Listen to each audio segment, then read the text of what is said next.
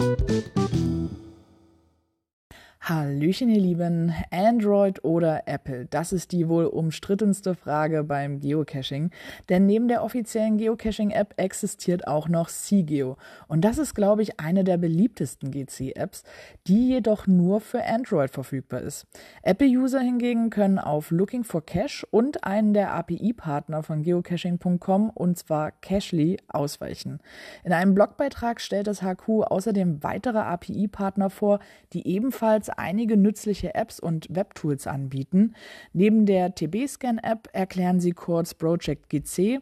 Also für alle, die diese Website noch nicht kennen, mit Project GC könnt ihr allerlei Statistiken sehen, Challenges checken lassen und vieles mehr.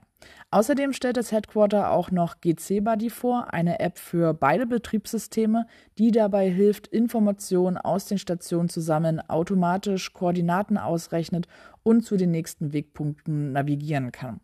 Ein weiteres nützliches Tool soll Geo, ich hoffe, ich habe es richtig ausgesprochen sein, äh, GeoGo, so findet man es im, im App Store.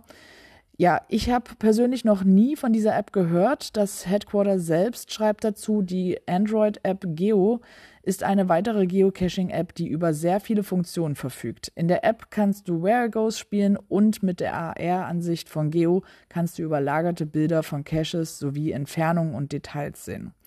Das klingt, finde ich, ziemlich spannend, jedoch muss ich sagen, überzeugt der Preis von 6,49 Euro bei einer recht schlechten Bewertung von dreieinhalb Sternen dann doch nicht so sehr, dass ich diese unbedingt testen will.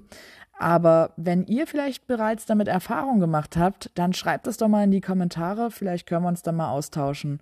Und ja, den Link zu dem Beitrag packe ich euch wie immer in die Infobox. Da könnt ihr selbst noch einmal reinlesen. Und viel Spaß dabei. Bis bald im Wald.